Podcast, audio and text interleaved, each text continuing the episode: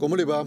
Lo saludo una vez más, en este caso, primero para darle un fin entonces a la lectura de este libro titulado ¿Quién mató a Aramburu? del periodista argentino Juan Alonso, libro que ha reflejado en sus eh, líneas lo que fue una parte muy importante en la historia reciente, no muy lejana de la República Argentina como es fines de la década de los años 60 y principios de los años 70, reflejando un hecho que marcó una bisagra en esa parte de nuestra historia como fue este secuestro del ex presidente Aramburu.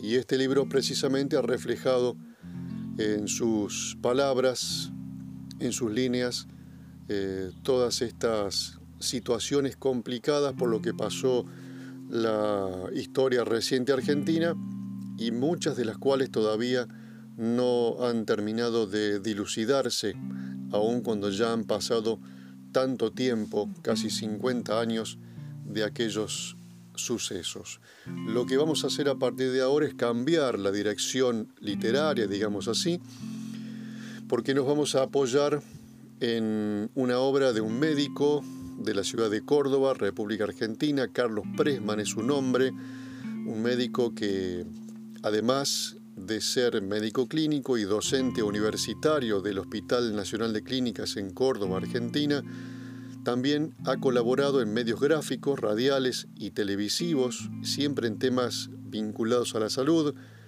Fue uno de los realizadores del programa radial de humor el discreto encanto de los galenos, que se emitió por Radio Universidad de Córdoba y que también recibió el premio Martín Fierro en 1996. Esto es el galardón más importante que se puede otorgar a una obra radiofónica.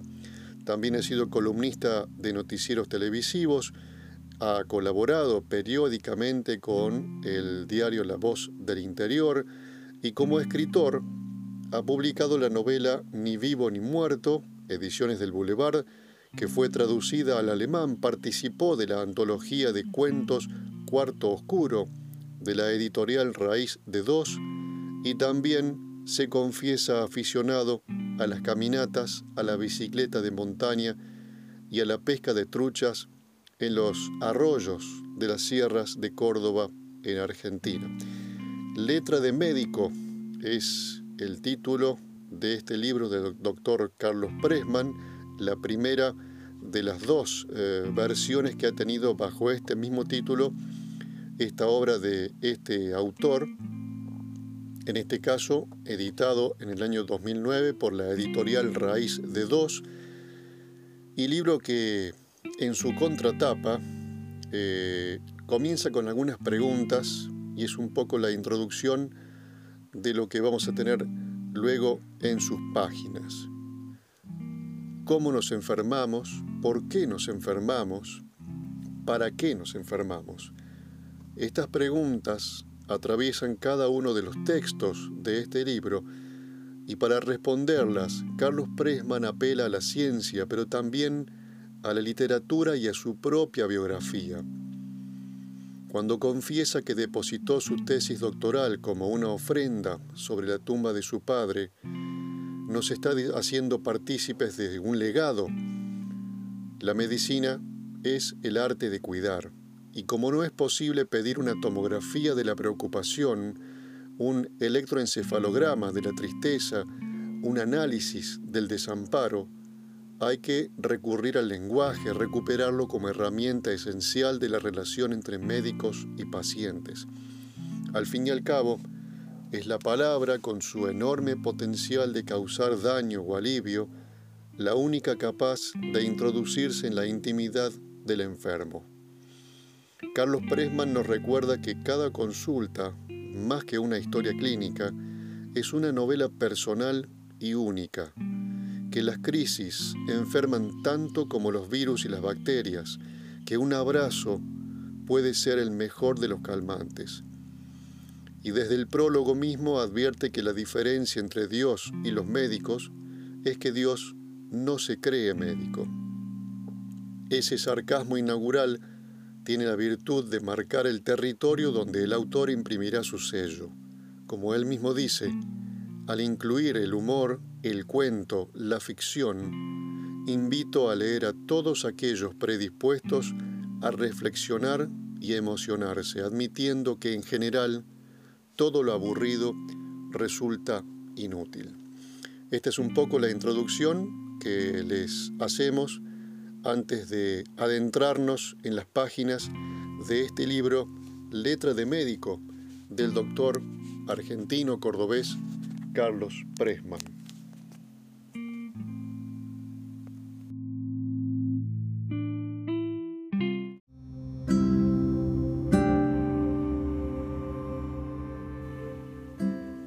Letra de médico, historias a su salud. Carlos Presman. Prólogo de prevención. ¿Qué diferencia hay entre Dios y los médicos? Dios no necesita creerse médico. Construir mi identidad con mis propias palabras, de eso se trata este libro, de mi ejercicio profesional como médico y como colaborador en diferentes medios de comunicación, pero también de mi vida como hijo, amigo, esposo y padre. Estos relatos fueron divididos en tres secciones, historias personales, textos para su salud, cuentos clínicos. Permítase dudar, los límites entre cada una de ellas no son muy fiables. El eje es la preocupación por la salud sostenida en un elemento esencial, la equidad entre los individuos. Un cuestionamiento a la figura omnipotente del médico y un rescate del profesional que, consciente de sus miserias y limitaciones, intenta apaciguar el sufrimiento del otro, de un semejante que por motivos culturales se define paciente. Otro elemento común es despojar el concepto moral que se asocia al de enfermedad, que en sí misma no es un castigo, ni su ausencia un premio, sino simplemente un anuncio transitorio o definitivo de que somos mortales.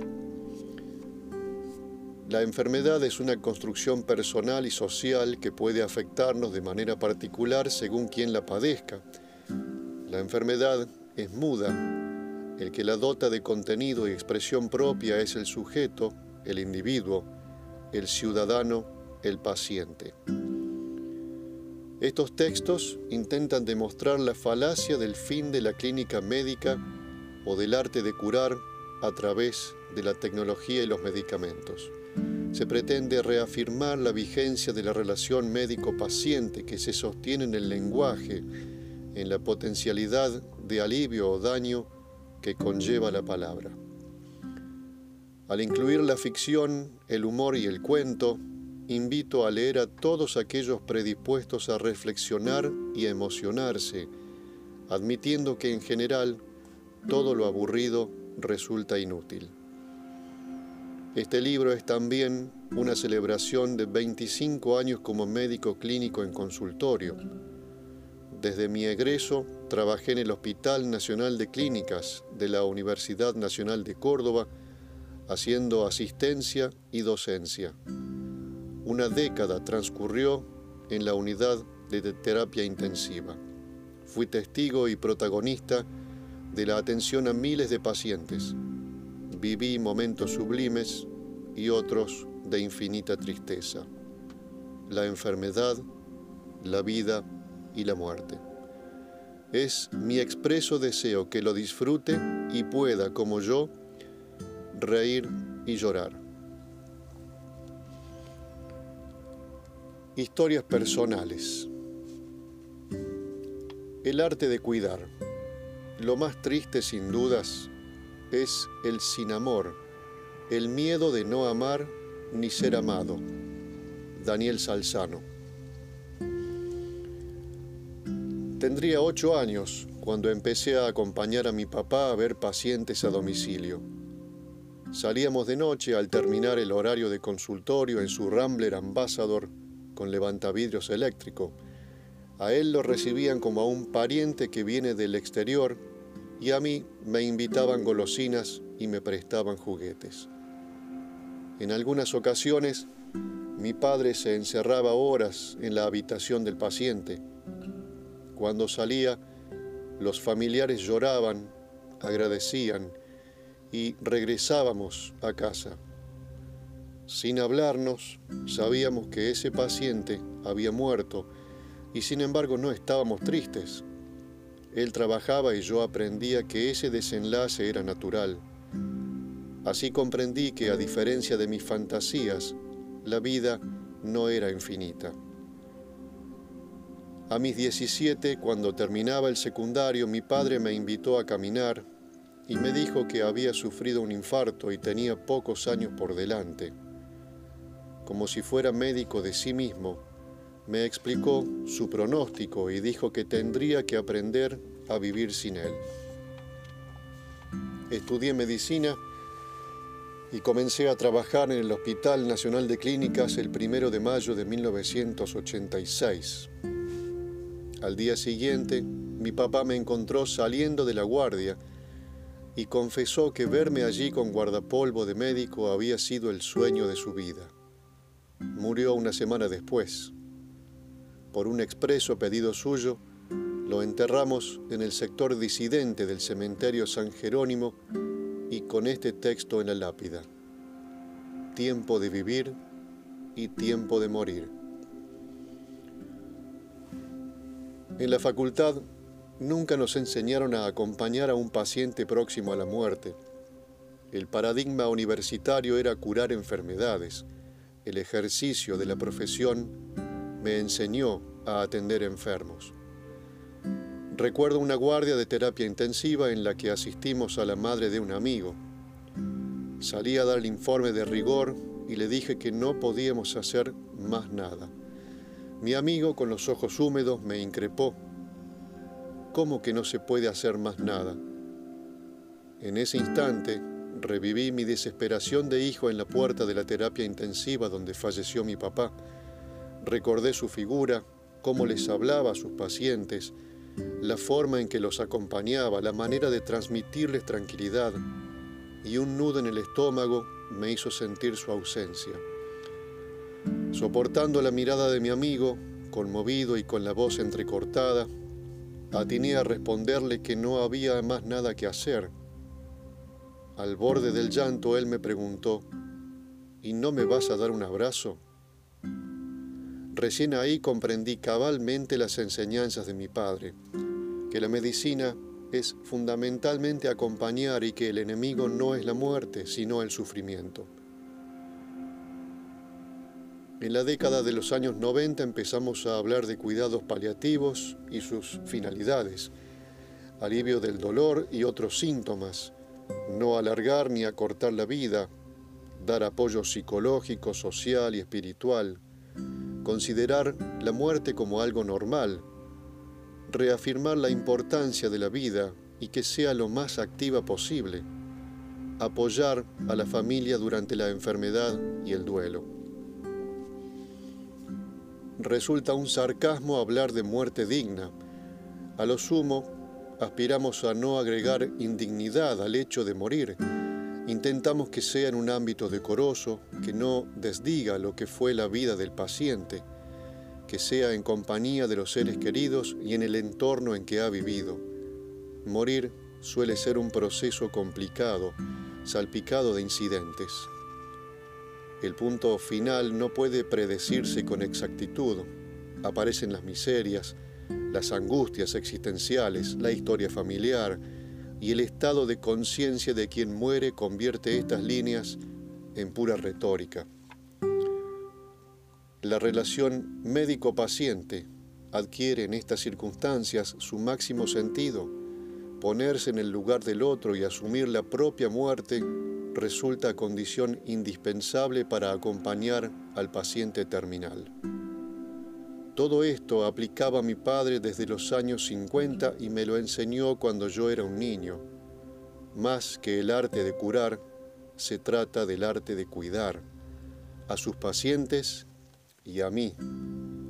Podemos vivir muriendo o morir viviendo. Esa es la cuestión. In memoriam Celia Gaglietto.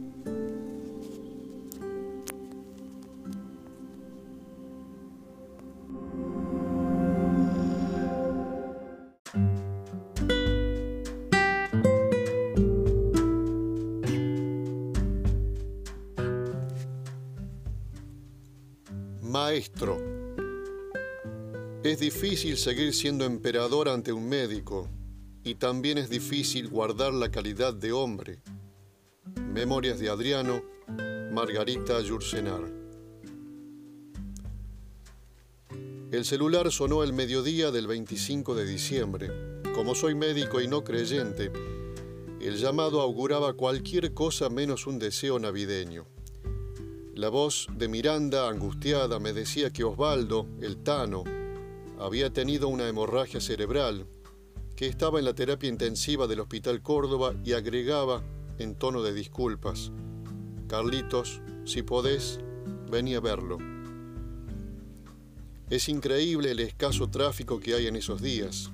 Manejaba y repasaba en qué me había equivocado.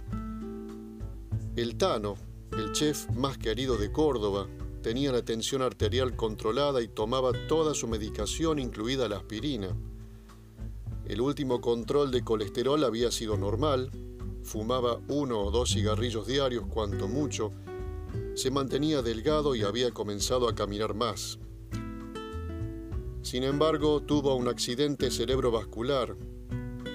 Mi soberbia médica se derrumbaba ante la evidencia lapidaria de la enfermedad. Repasaba la historia clínica y me repetía que tenía todos los factores de riesgo controlados.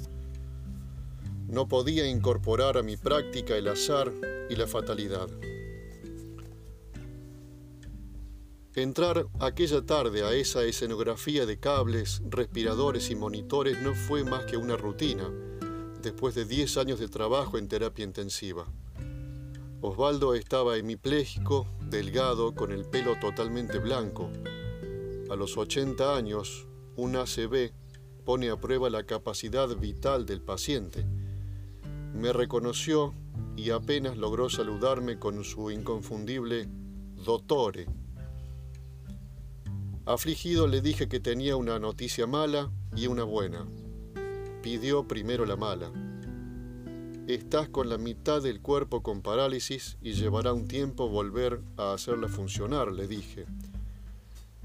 La buena es que te afectó el hemicuerpo izquierdo y sos diestro, así que la semana que viene estás cocinando de nuevo.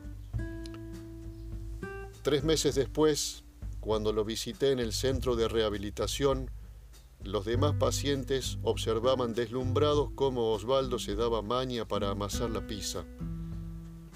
Miranda lo alentaba a enviar sus recetas a Buenos Aires para la reunión aniversario de los gastronómicos. En la mesada, la pizza, que a la derecha mostraban motrones, anchoas y aceitunas negras, en la mitad izquierda no tenía nada. La ceguera blanca de Saramago. Fueron meses de internación y vuelta a casa, pero con la intimidad rota. Tres enfermeras, un fisioterapeuta, bastón, silla de ruedas, medicamentos y mis visitas periódicas. La receta era siempre la misma. Rehabilitar la marcha, comer generosamente, hablar con la familia y cocinar como el maestro que era. Los sábados por la tarde sus amigos lo visitaban y celebraban un ritual en el que los protagonistas eran el afecto y la discreción. Tomaban el martini como en Turín, sostenían largos silencios o bromeaban porque el Vaticano no se afligía por las uniones civiles gay, sino por su posible divorcio. En septiembre, con la inauguración de un restaurante italiano, se organizó un homenaje a la trayectoria de Osvaldo. Hicieron un video, seleccionaron sus recetas más conocidas para convocar a los amigos y al ambiente gourmet de Córdoba. Recordé unos fideos cortados a cuchillo con salsa putanesca que durante una consulta domiciliaria tuve el privilegio de ver preparar en su cocina.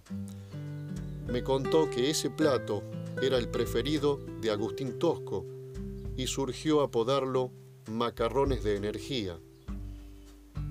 Miranda y Osvaldo accedieron a la recomendación de incluirlo en el evento y él me pidió que lo comentara. Acepté encantado, sin darme cuenta de lo que significaría para mí.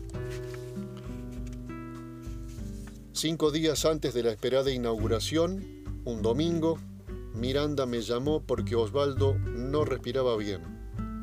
Sospechaba algo alérgico, pero prefería que lo controlase para quedarse más tranquila. Es notable cómo se pierde la objetividad con los afectos, se minimizan las tragedias, se toleran las miserias y el futuro aparece una certeza. El Tano estaba con un edema agudo de pulmón. El resto era conocido. Llamar al servicio de emergencia, no encontrar cama por la obra social, volver a la terapia intensiva y además cargar con la sombra del inminente homenaje. Se recuperó increíblemente rápido y el miércoles estuvo en su casa. El jueves llegaba su único hijo Paolo, el pintor que había cumplido con el deseo del padre de ser artista en Milán y al que no veía desde antes del accidente. El viernes era el día de la inauguración. Demasiadas emociones juntas para la fragilidad del Tano, pensé. Esa noche de miércoles yo no pude dormir por un dolor precordial. No podía dejar de pensar en el evento. Primero, que no le pasara nada a Osvaldo. Después, lo que iba a comentar de ese plato. Luego, lo que dirían en el entorno si llegaba a tener algún percance médico. Semidormido, con el vértigo de ideas incómodas, apareció mi viejo llevando de la mano a un niño que debía ser yo, un sábado por la mañana, a la pizzería Roma. El mismo recorrido había hecho con el Tano unos años atrás y me había enseñado los secretos de la levadura de la masa, las proporciones y la temperatura del horno. Mi padre, que también era médico, falleció cuando me recibí y la última vez que estuvo lúcido en la terapia intensiva fue categórico. Estos médicos no saben nada. Me tienen acá encerrado sin dejarme ver a la familia, conectado a todo este cablerío inhumano con este dolor precordial y encima no me dejan tomar mate. Recién ahora lo asocio a ese pasaje del cuento de Carver en el que el escritor Anton Chekhov agonizaba en compañía de su esposa. Ella decide llamar al médico en la madrugada y este pide el mejor champán del hotel. Los tres llenan sus copas. Chekhov termina de beber y antes de cerrar definitivamente los ojos, dice, hacía mucho que no bebía un buen champán. Amanecí el jueves pensando que a Osvaldo no le faltarían cosas gratas, en especial a él, que había vivido creando gustos, gozando, disfrutando de la vida. Nunca jugó su tiempo cuidando un empate. Ese Tano me resultaba cada vez más parecido a mi padre. Darse cuenta de lo que a uno le pasa es la mejor forma de superar un dolor, sobre todo si no es un infarto. El jueves por la noche lo llamé y por primera vez Osvaldo me contestó con estas palabras. Estoy chocho. Vino mi hijo Paolo, el artista, con Miranda repasamos los últimos detalles, el apoyo de enfermería, el traje, los movimientos del salón y nos saludamos ansiosos con un tutto andrà bene. El viernes por la noche estaba radiante, de fina corbata, mirada atenta y con la blanca cabellera bien peinada. Con esa actitud lograba disimular hasta la ausencia su hemiplegia y la silla de ruedas. Yo estaba tan nervioso como cuando tuve que defender mi tesis doctoral ante el tribunal universitario. En el evento homenaje, la tesis que se jugaba era la actitud médica ante mi paciente y dije algo más o menos así. Tengo el privilegio de que el Tano me haya elegido para que sea su médico clínico y el honor de comentar uno de sus platos, los macarrones de energía.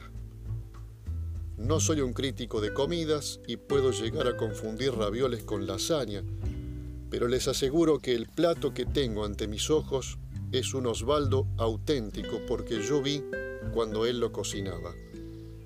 Después vino la descripción somera de los ingredientes y me dediqué a enumerar las personalidades que habían probado su inspirada creación. Atilio López, René Salamanca, Agustín Tosco, el editor de los poetas, Burnichón, el escritor Andrés Rivera, los pintores Pont Vergés y Carlos Alonso, el abogado de los sindicatos Kuki Curuchet y los chicos de la calle. La memoria de Córdoba hecha presente en su arte culinario, personajes signados por la pasión, los ideales, la injusticia y la muerte cruel. El vapor que venía de la cocina generaba una atmósfera onírica y daba la impresión de que había ánimas entre nosotros. Sobre el final agregué, desde la medicina intento acercarme en lo posible al arte de curar, y es así que Osvaldo, para mí, no es un paciente sino un artista, más allá de la edad y de las adversidades que le impone la enfermedad, se salva intacto en su condición de creador generoso. Su esencia vital es la que hoy homenajeamos. Él hace realidad su deseo de que todos tengan para comer y es así como honra su vida. Allí sonaron los acordes que identifican esa magnífica canción de Eladia Blasquez, Honrar la vida. Nosotros, emocionados, llorábamos y reíamos para adentro en una genuina celebración. El sábado, Osvaldo estaba mejor que nunca. Sus amigos de visita recordaron el encuentro y su hijo, mientras Miranda lo acompañaba al dormitorio, lo saludó con un adío, maestro. Nos quedamos en el palier, nos miramos en silencio y les comenté el afecto con que el Tano agradecía esas visitas regulares que lo alentaban a continuar. Pasaron unos segundos interminables y el hijo se animó a preguntar cómo iba a seguir. Me pareció que insistir en su fragilidad y enumerar académicamente sus patologías era una forma cobarde de refugiarme en la biblioteca de medicina donde la ausencia del paciente persona es absoluta. Miranda está trabajando en un libro de recetas de Osvaldo para presentar en la Biblioteca Córdoba el 20 de noviembre. Veremos si se puede. El silencio volvió a hacerse intolerable. Mientras sus amigos coincidían mirando el piso, continué. ¿Quién puede creerse que para responder cómo vamos a seguir. En honor a la realidad, todos vivimos inventándonos un futuro. Nos saludamos con la sentida emoción de sabernos vulnerables y me subí al auto para volver a casa. ¿Por qué su hijo lo saludaba con un adiós, maestro? ¿Cuánto tenía él de mí? ¿Cuánto de mi profesión se lo debía a mi viejo? El mismo Paolo, el viernes de la presentación, había dicho que Renoir ataba los pinceles a los muñones de sus manos con artritis. Spilimbergo pintaba con vendas por el eczema que llegaba a sus extremidades y Picasso había declarado que si lo hubieran puesto preso y con las manos atadas, habría pintado con la saliva de la lengua en el piso de su celda creo aprender que no hay nada más sano que el testimonio vivo de una ilusión creativa. Detuve el auto y me sorprendí hablando solo. Celebremos la vida el 20 de noviembre con el libro del maestro Osvaldo.